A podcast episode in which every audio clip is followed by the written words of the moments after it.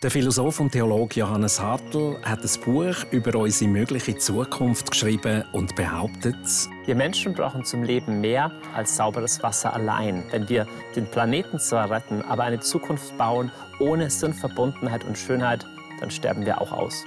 Lust auf die Zukunft im Fenster zum Sonntag.